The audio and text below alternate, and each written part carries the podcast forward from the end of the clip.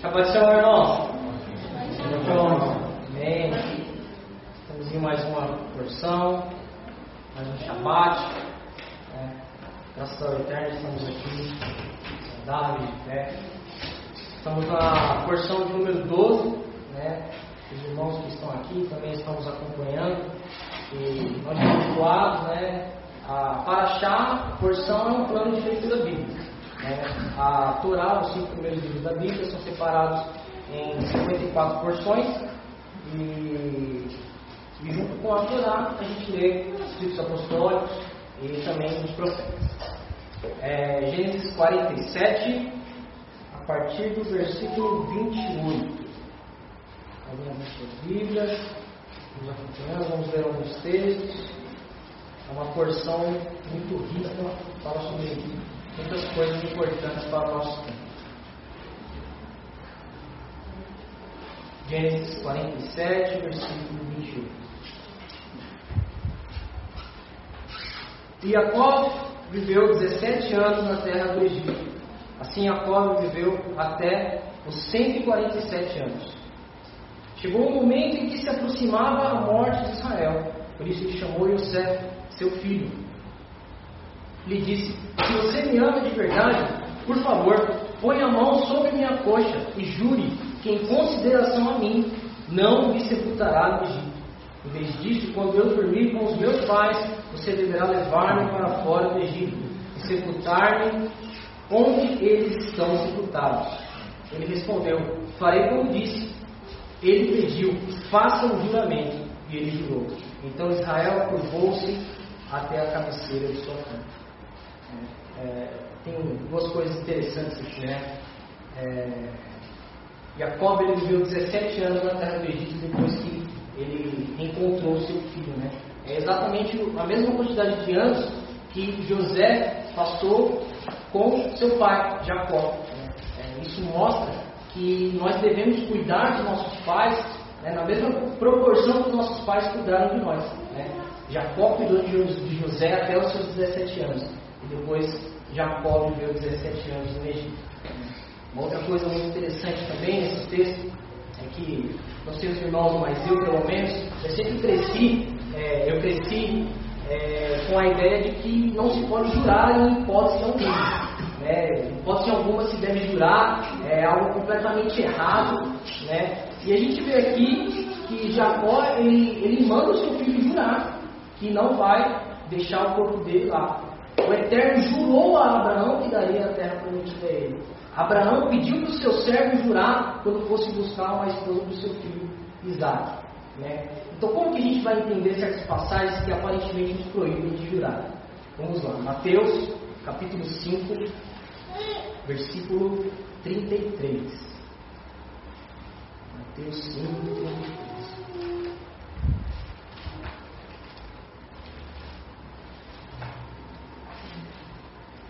Interessante que nesse capítulo 5 de Mateus, é, Yeshua ele, ele, começa ali o seu discurso falando: não pensem, não pensem que eu vim, que eu vim abolir a lei dos profetas. Não vim abolir, mas dependendo da tradução, é tipo cumprir. É, a palavra lá no grego é, é a palavra plerosai, né? vem da palavra plero, muito parecido com a nossa palavra pleno, né? Em algumas traduções é possível identificar essa palavra como não vim é, destruir a, a, a, lei, mas vim dar pleno entendimento, vim plenificar. Né? Esse também é uma, uma possível tradução para esse texto. Mateus 5,33 Da mesma forma ouvistes que foi dito aos antigos: Não jurarás em falso pelo meu nome, mas cumprirás para com Adonai os teus votos. Eu vos digo ainda que de maneira nenhuma jureis em vão, nem pelo céu, porque é o trono de Elohim, nem pela terra, porque é o escabelo de seus pés, nem por Jerusalém, porque é a cidade do grande rei. Nem jureis pela tua cabeça, porque não podes tornar o seu cabelo branco ou preto. Seja, porém, o vosso discurso sim, sim ou não, pois o que passa daí vem do maligno. É, dependendo da tradução, esse texto pode estar um pouco diferente em algumas traduções, Mas é necessário entender que quando Yeshua ele está fazendo o seu discurso, ele está seguindo uma linha. Ouviste se foi dito, porém eu vos digo. Ouviste dos antigos, porém eu vos digo. Muitas pessoas pegam essa, essa, esse discurso de Yeshua e falam, está vendo? Ele está falando contra a lei. Né? Tem hora que ele fala, ouviste o que foi dito, amai os vossos próximos, o seu próximo, os seus amigos e odiai os inimigos. Aí a, pessoa pega um texto como esse e fala, tá vendo? Olha, está falando contra a lei. Só que na lei não tem um mandamento mandando odiar inimigo. Pelo contrário, a lei fala para você amar o seu inimigo. Tem até um mandamento que fala: se você vê um animal do seu inimigo preso ou perdido, vai e ajude o, animal que leve até o seu inimigo. Isso está na Torá. Então as pessoas elas acabam entendendo um pouco errado. E como Yeshua veio dar o pleno entendimento da Torá, o que provavelmente estava acontecendo na época dele é que as pessoas estavam jurando por qualquer coisa. Né? Apenas jurando para dar uma ênfase no, no, no, que elas estavam falando. Né? Então ele veio dar esse pleno entendimento. Falando, você não pode jurar por você, pelo, pelo, porque você não sabe quanto tempo você vai viver, né? Se amanhã seu cabelo vai estar branco ou, ou preto, né? É, então, é, é, essa, é, essa, esse é o argumento dele, né? Ele não, não, é que ele esteja falando que é, é uma transgressão jurar.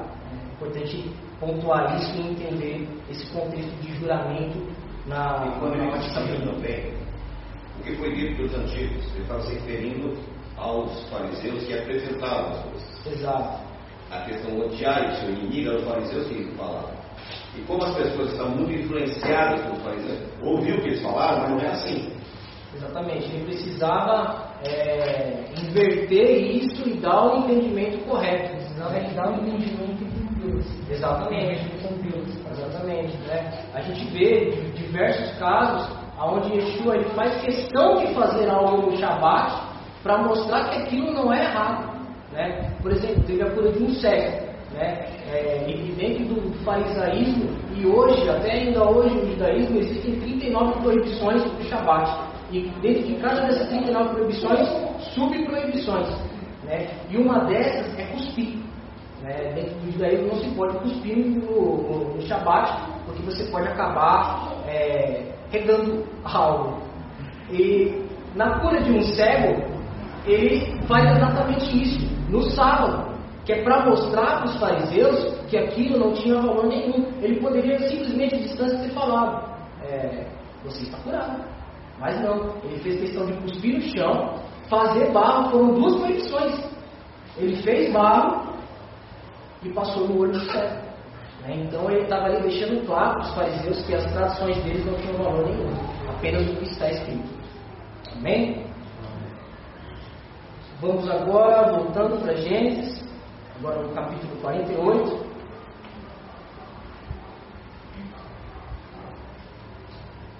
Uh, José levou seus dois filhos, né? Para, para serem abençoados por seu pai. É, capítulo 48, Gênesis 48, versículos 5 e 6. E seus dois filhos, nascidos na terra do Egito, antes da minha chegada aqui, são meus. Efraim e Manassés serão meus tanto quanto Reuben e Shimon, Rubem e Simeão. Os filhos nascidos de você depois deles serão seus. Mas com vistas à herança, eles serão contados com os seus irmãos mais velhos. É, aqui José está recebendo a porção dobrada que Jacó tirou de Rubem, né? através dos seus dois filhos, Efraim e Manassés. José ganhou a primogenitura no lugar de Rubem. Vamos mais à frente no versículo 8. 48, 8. Então Israel reparou nos filhos de José e perguntou: Quem são estes? José respondeu a seu pai: Eles são meus filhos, que Deus me deu neste lugar. Jacó respondeu: Desejo que você os traga até mim, para que eu possa abençoá-los. É um pouco curioso a forma como, como Jacó ele pergunta, né? Ele já tinha visto e pergunta de novo. É, provavelmente ele, ele tenha tido uma visão nesse momento para perguntar, porque tem uma regra de hermenêutica, de interpretação bíblica, que similaridades de expressões elas podem significar a mesma coisa. Vamos lá para Apocalipse, capítulo 7. versículo 13 e 14. Apocalipse 7, 13 e 14. Apocalipse 7.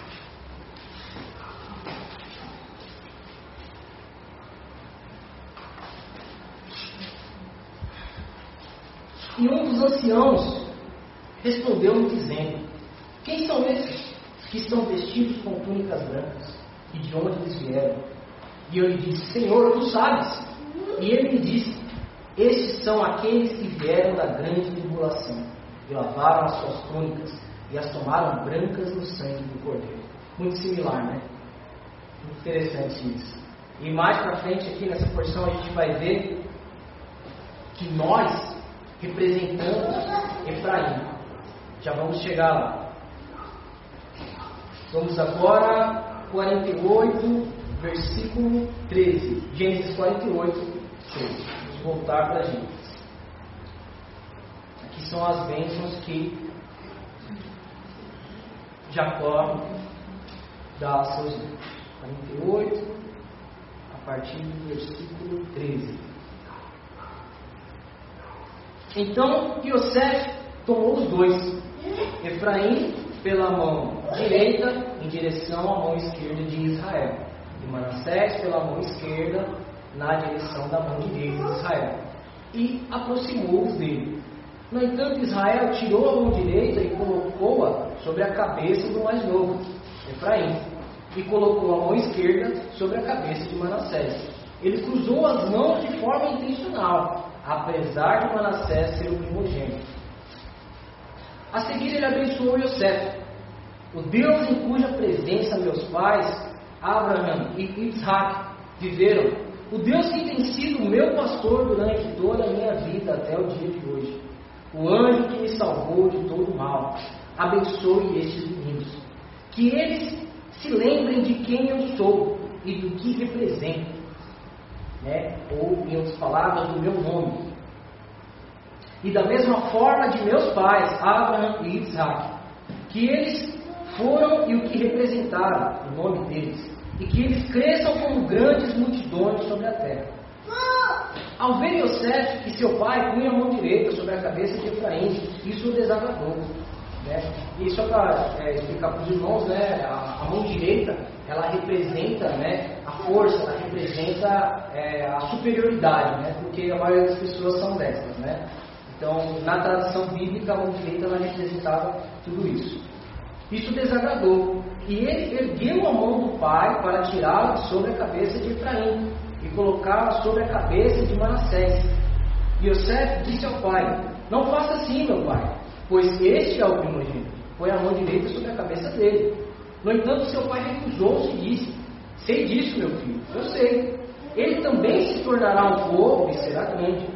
Mesmo assim, seu irmão mais novo será maior que ele, e seus descendentes se transformarão em muitas nações.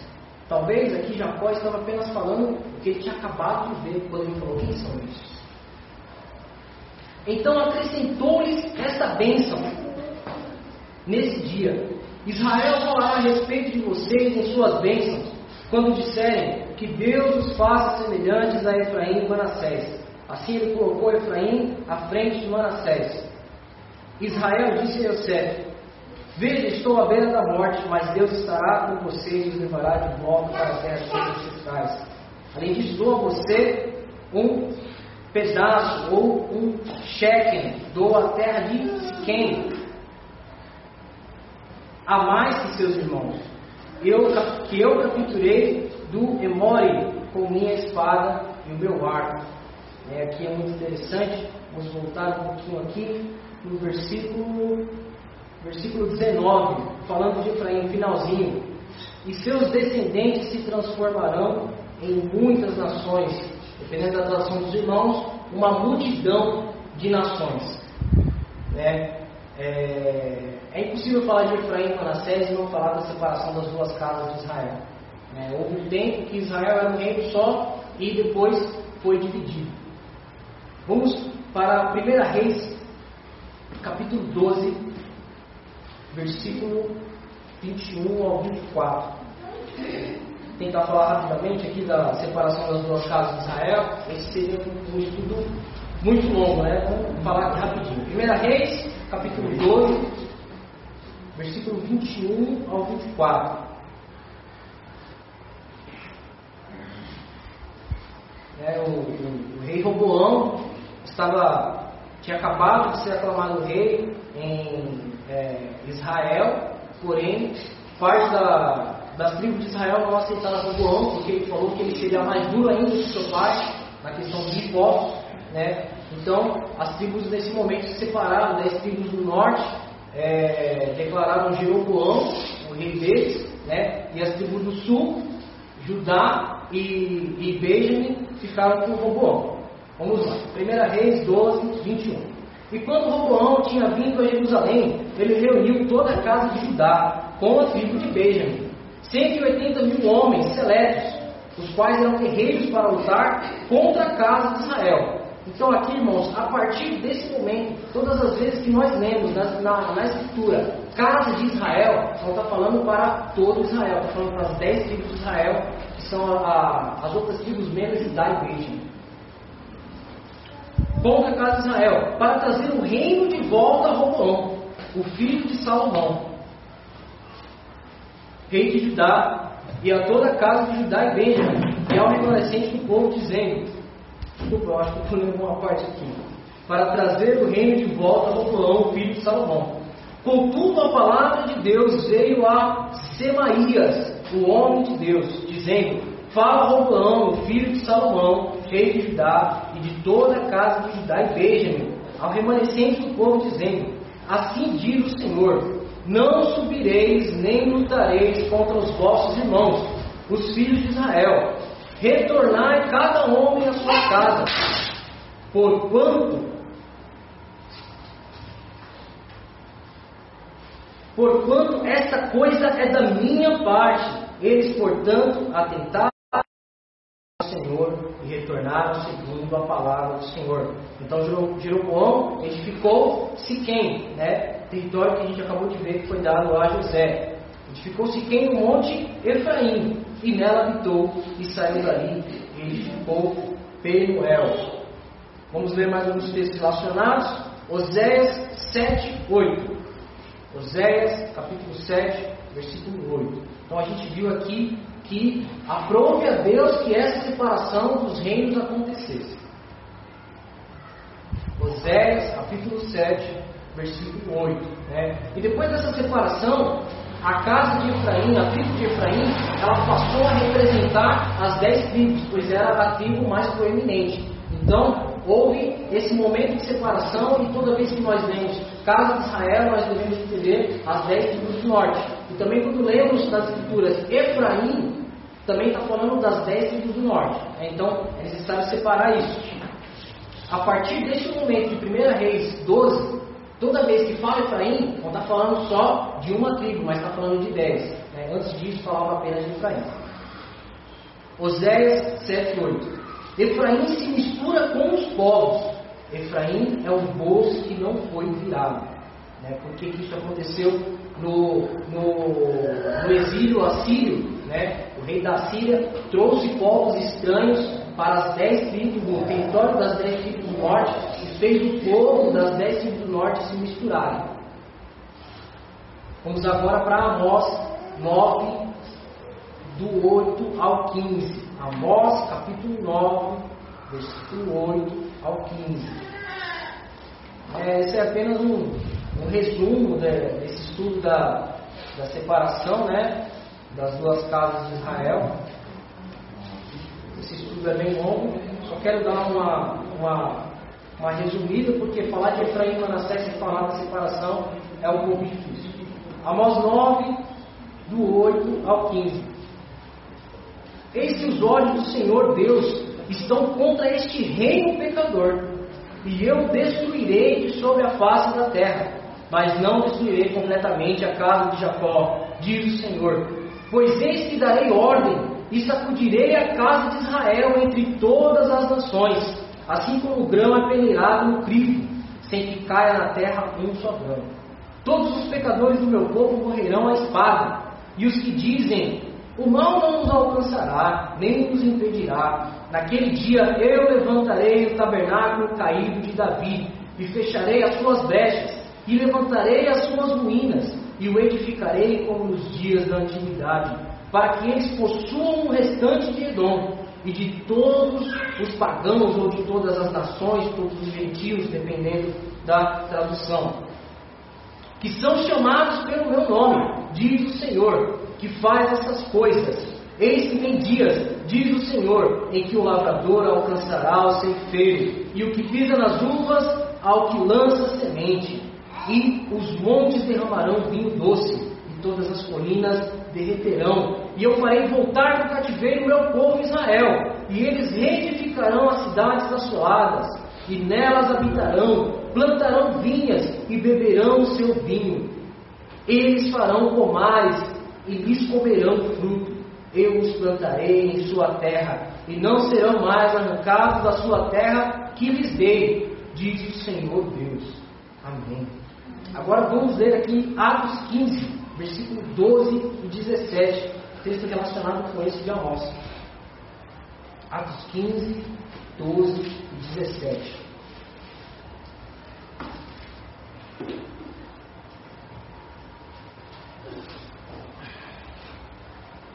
Atos 15 foi o primeiro concílio, né, o concílio de Jerusalém, onde os apóstolos estavam reunidos.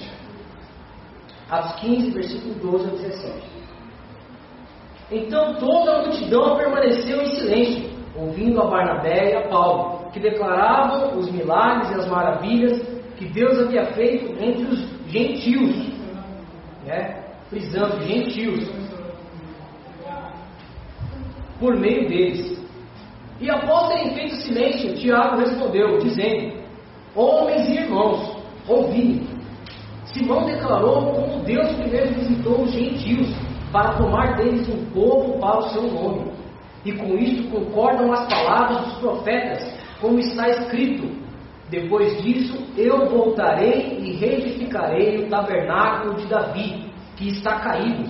Eu edificarei novamente das suas ruínas, eu estabelecerei, para que o resto dos homens busque ao Senhor, e todos os gentios sobre, sobre os quais o meu nome é invocado, diz o Senhor que faz todas essas coisas. Olha só que interessante. Tiago está atribuindo aos gentios o que Amós estava falando sobre a casa de Israel, a casa de Efraim. Mais algumas passagens. Oséias 1, versículo 6 e 7.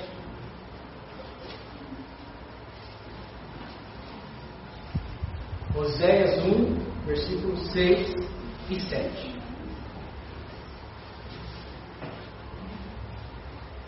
E ela concebeu novamente e deu à luz uma filha. E Deus disse a ele, Oséias, põe o nome de Luha, Lu, Lo, Ruamá, porque eu não mais terei misericórdia. Lo em hebraico é não, Ruamá é misericórdia. Não mais terei misericórdia da casa de Israel, né? Lembrando, casa de Israel, dez tribos do norte. Mas tudo lhe tirarei, mas terei misericórdia da casa de Judá, e o salvarei pelo Senhor Deus, porquanto não salvarei pelo arco, nem pela espada, nem pela batalha, por cavalos, nem por cavaleiros. Oséias 2, 23. Agora. Um pouquinho para frente. Oséias 2, 23. E a para mim na terra, e terei misericórdia dela, que não obteve misericórdia. E eu direi àquele que não era meu povo: Tu és meu povo. E eles dirão: Tu és meu Deus. Agora vamos para Romanos 9, 23, 26. Estou vendo aqui textos relacionados para a gente entender toda essa relação. Gente, no, no, no final desse, desse, desse texto do próximo a gente vai encontrar. Romanos, Romanos 9, 23 a 26. Romanos 9, 23. E se Deus disposto a demonstrar a sua ira e dar a conhecer o seu poder, suportou com muita paciência os vasos da ira, preparados para a destruição, para que ele também desse a conhecer as riquezas de sua glória nos vasos de misericórdia, que antes ele preparou para a glória, até nós, a quem ele chamou, não só dentre os judeus, mas também dentre os gentios, assim como ele também diz em Oséias: Eu os chamarei meu povo, os quais não eram meu povo. E amada, a que não era amada. E acontecerá que no lugar em que lhes foi dito: Vós não sois meu povo, ali serão chamados filhos do Deus vivo. Está vendo que como os apóstolos eles relacionavam, eles relacionavam os gentios à casa de Israel, os gentios a Efraim. Por último, Romanos 11, 25 e 26.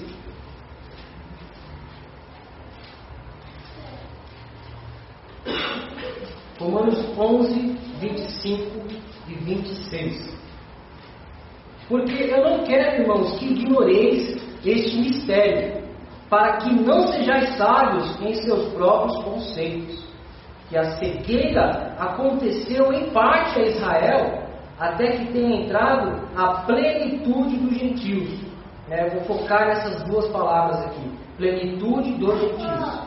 E assim todo Israel será salvo, como está escrito: virá de Sião libertador e desviará de Jacó as impiedades. A palavra que Jacó usou para abençoar Manassés, uma multidão de nações. Em hebraico é Melô Ragoim. Melô, muito, cheio, pleno, multidão. Nações, Goim. Também palavra usada para gentios.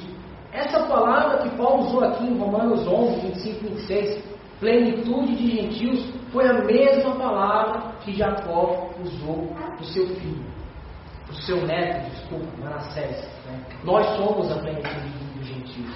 Né? Nós, em certo sentido, somos Efraim e fazemos parte da casa de Israel. Não é interessante isso? Né? Muito interessante. E é bom frisar que hoje existe uma, na igreja cristã, existe a teologia da substituição, que a igreja havia substituído Israel. E hoje existe no judaísmo a teologia da substituição, onde os judeus substituíram Israel. E não é verdade. Seria uma, seria uma questão até egoísta da parte do Criador querer salvar só meia dúzia de judeus, que são 20 milhões, e deixar bilhões perecerem. Por isso ele fala plenitude. A palavra plenitude é plena, completa. Então todos foram espalhados da casa de Israel, que se misturaram, eles estão em todas as partes. E o que é mais interessante é que quando você pega Isaías 56, lá Isaías 56, ele diz que o nome que ele vai dar para o gentil é melhor do que o nome dos filhos e filhas de Judá. E lá no Apocalipse capítulo 2, ele diz que vai dar uma pedrinha com um nome. Quando fala nome, não é o prenome, que aqui no Brasil a gente usa o prenome. Nos outros países, por exemplo, a esposa ela é chamada pelo sobrenome do marido. É até falta de respeito chamar uma, a esposa de alguém pelo nome, o, o, o prenome. Então chama pelo sobrenome. E as filhas é, são chamadas pelo nome ou pelo sobrenome do pai. Esse nome que ele está dizendo é a qual tribo ele pertence. Então, naquele dia, você vai, cada um de vocês vai receber uma pedrinha. Nessa pedrinha, segundo o Apocalipse, está o nome. E ali vai distinguir qual é a sua tribo. Por quê? Porque você vai morar naquela região que foi determinada. Então, um vai receber uma pedrinha Efraim. Outro vai receber uma pedrinha Ruben. Outro vai receber. Não está dizendo que vai dar um novo nome que não gostou do nome que seu pai te deu. Não é isso. Ele vai te dar um nome que é a tribo que você pertencia. Ah, eu sou de Sacar, eu sou de Gado, eu sou de Ásia, eu sou de Dan. Então, a Bíblia se fecha completamente. Quando você faz um estudo profundo, você vai vendo que ela, as pontas não são soltas, são interligadas. Exatamente. E é assim que o Eterno vai salvar todo Israel, salvando os gentios. Porque as dez casas do norte, né, Estão espalhadas. estão espalhadas entre os gentios. E, a- e como se espalhou? E como eles se espalharam entre os gentios, vão acabar salvando o gentio por tabela. É isso mesmo. Glória a Deus. Seguindo mais em frente, irmãos, no capítulo 49, né, aqui nós temos as bênçãos que, que Jacó dá aos seus filhos, a gente vai focar em apenas algumas para não tomar muito tempo. Capítulo 49, versículo 1 e 2. Gênesis 41. Então Jacó chamou os filhos e lhes disse: Reúnam-se e direi o que acontecerá com vocês no Aharit Hayamim, ou nos próximos dias, ou até nos últimos dias. Agrupem-se e ouçam, filhos de Jacó, prestem atenção a Israel, seu pai. É, é muito interessante que o texto discorre aqui em uma forma que é chamada de forma poética, né? Os profetas eles usavam essa forma na hora de trazer palavras de juízo, na hora de, de, de trazer profecias ao povo de Israel.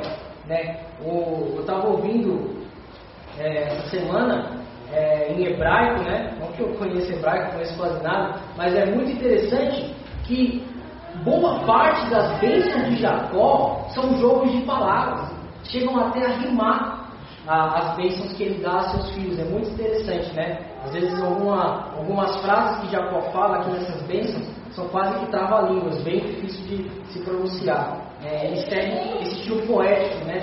Ele aqui nessas bênçãos, ele além de falar um pouco da personalidade de cada filho, ele fala aonde o filho vai habitar na terra de Israel, depois de mais de 400 anos. Ele fala a localização onde cada filho vai ficar e o que ele vai fazer, comércio exterior, é, fala que ele vai defender as fronteiras, né? É, um, é, uma, é uma verdadeira profecia mesmo. As bênçãos elas fazem a construção, às vezes, até mesmo numa frase completa. Né?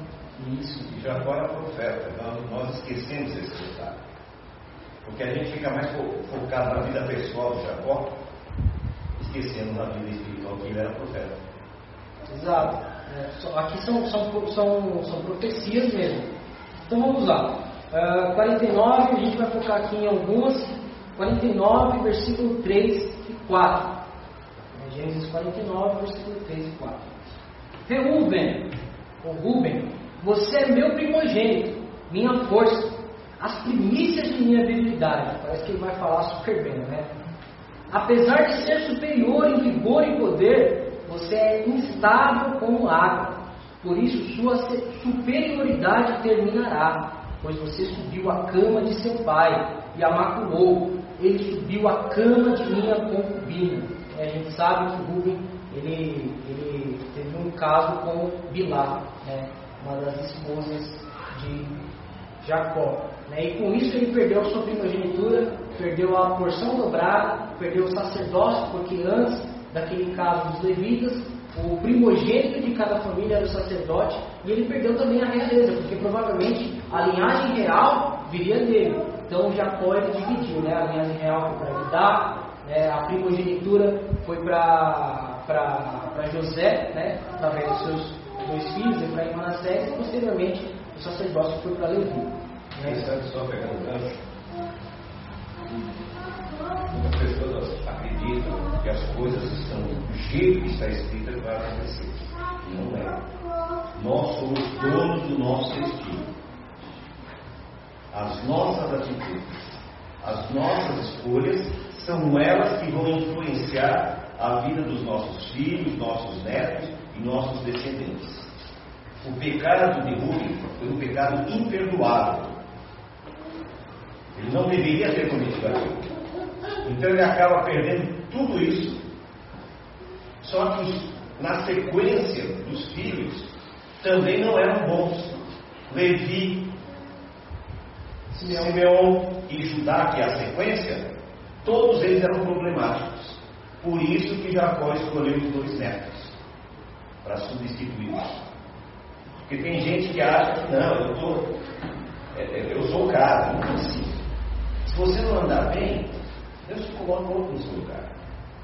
Hoje, nessa cadeira, você está sentado. E no céu, o seu nome está escrito no livro da vida. Mas se você quiser mudar de ideia, ele tem uma borracha enorme. Ele coloca outro no seu lugar. Porque as coisas funcionam assim.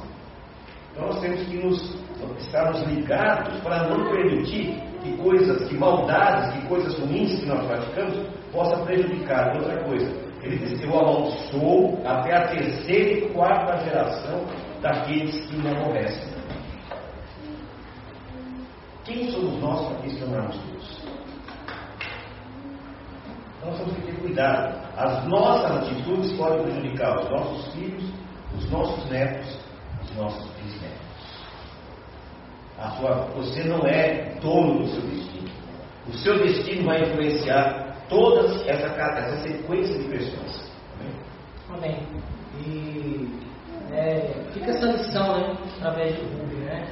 É, que nós devemos controlar os nossos desejos. Não tem uma pessoa, eu sou de berço, né? Fui cresci, fui criado na, na igreja, é, e não tem uma pessoa que eu vi que avançou o sinal vermelho e colheu bênçãos. Todas as pessoas que eu vi avançando o sinal, tendo relações antes do casamento, não se preservando, elas colheram maldições, todas. Relacionamentos infelizes, não conseguia se firmar no relacionamento. Então, aos solteiros, o meu conselho, irmãos, se preservem. Aos casados, cuidado. É, tenha olhos apenas para os seus cônjuges é, porque a gente vê aqui que o que Rubem fez, ele, correu, ele colheu para o resto da vida e toda a sua descendência colheu. Porque a descendência de Rubem, ela podia ser descendência de reis, de sacerdotes, mas não foi o que aconteceu. Foi apenas uma das doze, né? não teve proeminência. Ninguém fala Rubenitas. É, ninguém nem toca no assunto. Os Rubenitas, né? Você, você vai ver, é, se você pegar o livro de crônicas de reis, Josué, juízes, você praticamente não vai ver personalidades da tribo de Rubem. Ele era o primogênito de Israel, primogênito de Jacó. Era para ele ser a maior tribo. Mas isso que ele fez, ele colheu frutos e toda a sua descendência colheu os frutos para o resto da vida. Né? Então, que nós venhamos vigiar e orar para que a gente não venha causar isso para nós e para os nossos filhos. Na abertura mesmo do sinagogal, já fala, né? os impulsos de vossos corações e de vossos olhos, pelos quais vós nos perverteis. Exatamente. Então, fujamos da imoralidade. Vemos que ele continua, ele fala algumas palavras de juízo sobre Simeão e Levi. Versículo 5, 49, 5. Simeão e Levi são irmãos, ligados por armas de violência, que eu não entre em seu conselho que minha honra não esteja ligada a seu povo, pois em sua ira eles mataram homens, e por capricho mutilaram gado. Amaldiçoada seja sua ira, pois ela foi violenta, sua fúria foi cruel, pois sua desculpa, pois foi violenta, sua fúria, pois foi cruel. Eu os dividirei em Jacó e os espalharei em Israel. Depois os irmãos podem pesquisar o mapa das, das 12 tribos de Israel. É, Levi não precisa nem falar que eles não ganharam, eles não tiveram herança, né? eles tiveram apenas sacerdócio, eles não tiveram terra em Israel. E se você pegar o mapa das 12 tribos de Israel, o mapa de Simeão, você tem o território de Judá, e Simeão está dentro de Judá, assim como Jacó falou, espalharei em Israel. Né? Então, isso aqui é uma bênção profética, é uma profecia mesmo, está falando o que, que vai acontecer. Vamos agora para Judá, 49 8 ao 12. Judá, seus irmãos o reconhecerão, sua mão estará sobre o pescoço de seus inimigos. Os filhos de seu pai se curvarão diante de você, né? falando sobre a realeza. Judá é um filhote de leão. Meu filho, você está sob a presa. Ele arma a tocaia e se estica como um leão, como uma leoa. Quem ousará provocá-lo? O cetro não sairá de Judá. Né, novamente falando sobre a linhagem de reis. Tampouco bastando o governante dentre suas pernas, até que venha aquele a quem a obediência pertence, né? Ou é, até que Shiló venha, ou Siló, e os povos serão obedientes a ele. Amarrará sua jumenta vinha, a cria de seu jumento será amarrada à vide, ele lava as roupas com vinho, né? Falando de, de prosperidade, né? É tanto vinho que vai é, manchar a roupa. Está né? Tá falando de tempos próximos. e suas capas no sangue de uvas. Seus olhos serão mais escuros que o vinho, seus dentes mais brancos que o leite. Né? Falando de algo né, que emana leite e mel. Né? É um, é, falando de um tempo de prosperidade. E aqui nós temos várias bênçãos sobre vários filhos, né? Dan, é, ele fala algumas bênçãos, fala, vamos lá para Dan, 16 e 18, 16 ao 18, 49, 16 e 18. Dan julgará seu povo como uma das tribos de Israel. Dan será uma víbora junto à estrada, uma víbora no caminho que morde o calcanhar dos cavalos, para que os montadores caiam de costas. Esperarei pela libertação provida por ti, Adonai. Né? Sansão, ele era da tribo de Dan, foi um dos juízes né, do povo de Israel. Só fazer um gancho também mudando. Quem assistiu aquela série lá da, Vikings? Vikings é chamado de Danitas. E quem, as profecias, os Vikings chamados Danitas, que são da tribo de Dan. Eles não sabiam, eles não sabiam mais são de lá. E quando houver o Magedon, são eles que vão descer para atacar Israel, para servir de juízo contra Israel. Ou seja, os próprios danitas vai vir para é, colocar juízo sobre Judá. É, isso é muito interessante. Se, se os irmãos forem na, na história secular, né, é, os irmãos que escrever é, o porquê do nome Dinamarca, né, ou em dinamarquês, Danmark. É, você, lá vai estar né, em vários sites você vai ver que ele, é, as lendas dinamarquesas dizem que o primeiro rei da Dinamarca, o nome dele era Dan. Né? Então, curiosidade muito interessante. Né? Uh, vamos aqui, o versículo 22, 49, 22, né? Yosef recebendo a sua porção dobrada. 49, 22. Yosef é uma planta fértil, uma planta frutífera na primavera com ramos que sobem pelas paredes. Os arqueiros o atacaram com ferocidade, disparando contra ele e pressionando-o muito. Mas seu arco permaneceu firme, seus braços foram ágeis, foram feitos ágeis pelas mãos do poderoso Jacó. Dali, do pastor, a pedra de Israel, pelo Deus de seu pai que os auxiliará, por El Shaddai que os abençoará, com bênçãos do céu acima com bênçãos das profundezas que jazem abaixo, com bênçãos dos seios e do ventre. As bênçãos de seu pai são mais poderosas que a bênção de meus pais. Estendem-se as mais distantes das colinas eternas, elas estarão sobre a casa de José, sobre o semblante do príncipe entre os seus irmãos. Seguindo mais em frente, né, a gente vê uma bênção aí muito bonita. É interessante que Moisés também, quando ele, ele foi abençoar as doze tribos de Israel, né, ele, ele segue a mesma linha de Jacó, se não me engano, em Números 30, Deuteronômio 33, né, finalzinho de Deuteronômio, ele abençoa ali as tribos de Israel, né, ele segue ali a mesma linha e em, algumas, em alguns casos ele dá um pouquinho mais de detalhes. Né. Seguindo mais em frente, irmão, já encerrando, né, capítulo 50, versículo 14 ao 21. Capítulo 50, Gênesis 50, versículo 14 ao 21. Então, depois de sepultar o pai, Yosef voltou ao Egito, ele, seus irmãos e todos os que tinham subido com ele para o sepultamento do pai. Constatando a morte de seu pai, os irmãos de Yosef disseram: Talvez Yosef nos odeie e deseja vingar-se de nós por todo o sofrimento que lhe causamos. Então enviaram uma mensagem a Yosef, que dizia, provavelmente inventada, né? Que dizia: Seu pai ordenou o seguinte antes de morrer: Digam a Yosef, eu imploro a você, por favor, que perdoe a maldade e a impiedade de seus irmãos, quando prejudicaram você. Por isso nós te imploramos, que perdoes a maldade dos servos de Deus, de, de teu pai. Yosef chorou quando eles lhe falaram. E seus irmãos aproximaram-se, prostraram-se diante dele e disseram: Veja, somos seus escravos. No entanto, Yosef lhes disse: Não temam, acaso estou no lugar de Deus? vocês desejaram prejudicar-me, mas Deus planejou para o bem, para que isso resultasse no que se vê hoje, a salvação de muitas pessoas, né? ou a salvação do mundo. Portanto, não temam, eu farei provisões para vocês e para seus filhos pequenos.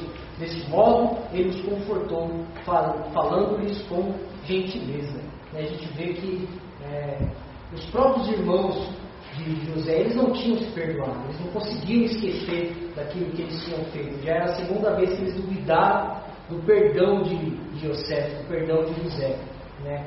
E a gente vê é, como ele fala com, com carinho com seus irmãos. Né? Para encerrar, irmãos, o texto de Atos 2, versículo 22. Atos 2, 22 ao 24. É um texto similar, né? A gente vê que, que José, mesmo tendo passado por tudo que ele passou, ele reconheceu que foi tudo arquitetado por Deus, que foi tudo permissão de Deus ele passar por tudo aquilo para que se resultasse na salvação de todas as pessoas que foram salvas através da vida dele. É, e é sobre isso que Pedro fala aqui em Atos 2, versículo 22 ao 24, e depois o versículo 38. Atos 2, 22, 24 e 38. Homens israelitas, escutai estas palavras.